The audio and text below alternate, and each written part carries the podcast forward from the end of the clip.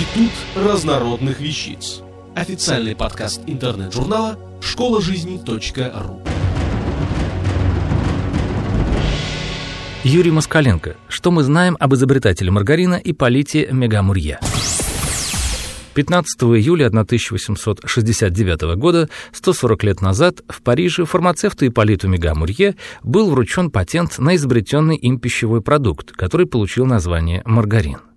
Это вещество имело цвет близкий к жемчужному, а потому изобретатель не стал ломать голову над названием. По-гречески жемчужина называется маргаритарион, а путем элегантного сокращения получается маргарин. Новый продукт в военно-морском флоте Франции встретили весьма настороженно. И прежде всего из-за необычного цвета. Попробуй заставить съесть новинку, если продукт выглядит очень непривычно. Хотя, по большому счету, больше всего появлению заменителя сливочного масла обрадовались флотские интенданты. Они закупали новый продукт тоннами, потому что он стоил, как говорится, дешево и сердито, а небольшая порция масляной отдушки придавала маргарину почти в самделишный вкус. Мало кто знает, что появлению маргарина предшествовали несколько месяцев упорных экспериментов со стороны Ипполита Мегамурье. В некоторых источниках фамилия пишется несколько иначе – Мешмурье, но нам-то какая разница? От вина к маргарину. Несколько слов об изобретателе. Ипполит родился в 1817 году в небольшом городке Драгуиньян в семье винодела на юге Франции. И пойти бы ему по отцовским стопам, если бы однажды весь урожай одного года не оказался поражен странной болезнью.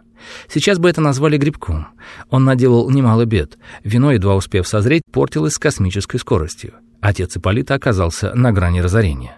Сын поклялся, что сумеет победить проклятый грибок. Так он оказался в учениках фармацевта, с которым и занялся подбором эффективных лекарств для лечения винограда. Мегамурье оказался способным учеником. Виноградный грибок им удалось победить. Его имя в родном городке стало очень известным, потому что беда приключилась практически со всеми виноградниками. А дальше Ипполит переехал в город Эксон-Прованс, где и обосновался. Причем он поставил перед собой задачу помогать людям делать продукты более качественными, вкусными и легко усвояемыми. Наверное, каждый из нас знает, что хлеб, испеченный даже в двух соседних селах или городах, имеет порой существенный различимый вкус. Где-то вкуснее, где-то не очень. Многое зависит от химического состава муки, но и дрожжевые грибки играют очень значительную роль. Ведь в хлебопекарном деле далеко не последнюю роль играет и скорость заквашивания опары, и пышность теста, и многие другие факторы. А эту микросреду и создают специальные грибки. А еще химик бился над тем, как можно существенно насытить сладкий вкус сахара, выпаривать соль из морской воды в промышленных масштабах, пытался на более долгий срок растянуть свежесть овощей и фруктов. Словом, работы хватало. Никогда не загадывайте на отдаленную перспективу. 1869 год был особым годом царствования французского императора Наполеона III.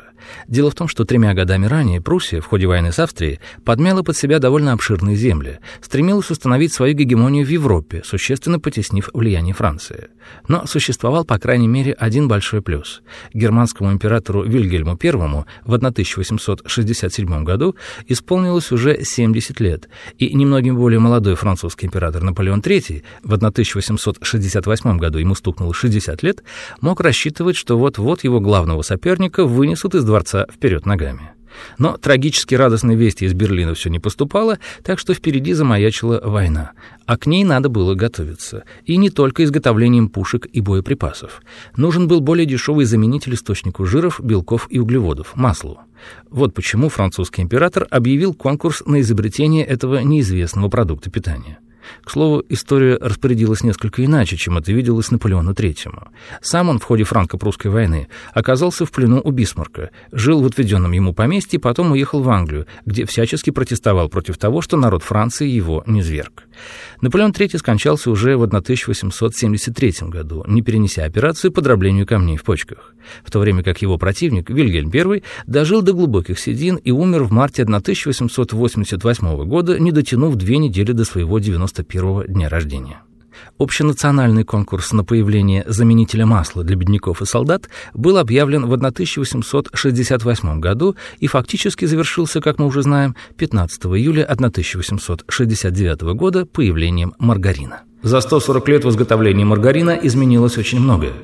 Тем, кто сегодня попытался бы повторить подвиг Мега Мурье и изготовить маргарин именно его способом, скорее всего, ожидало бы жестокое разочарование. Сей продукт за последние 140 лет шагнул далеко-далеко вперед.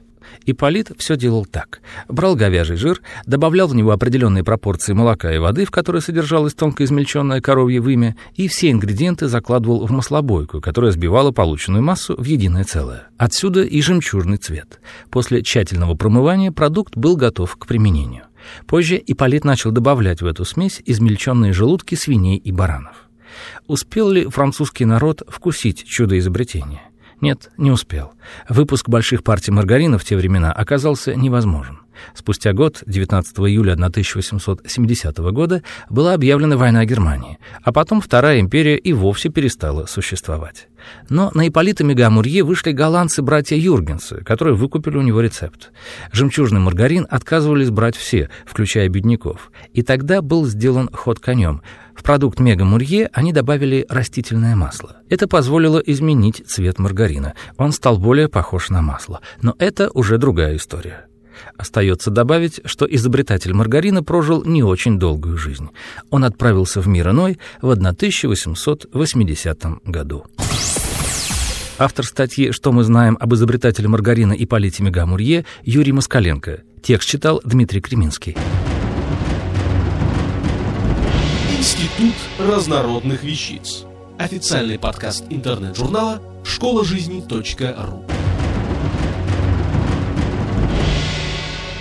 Слушайте и читайте нас на www.школажизни.ру.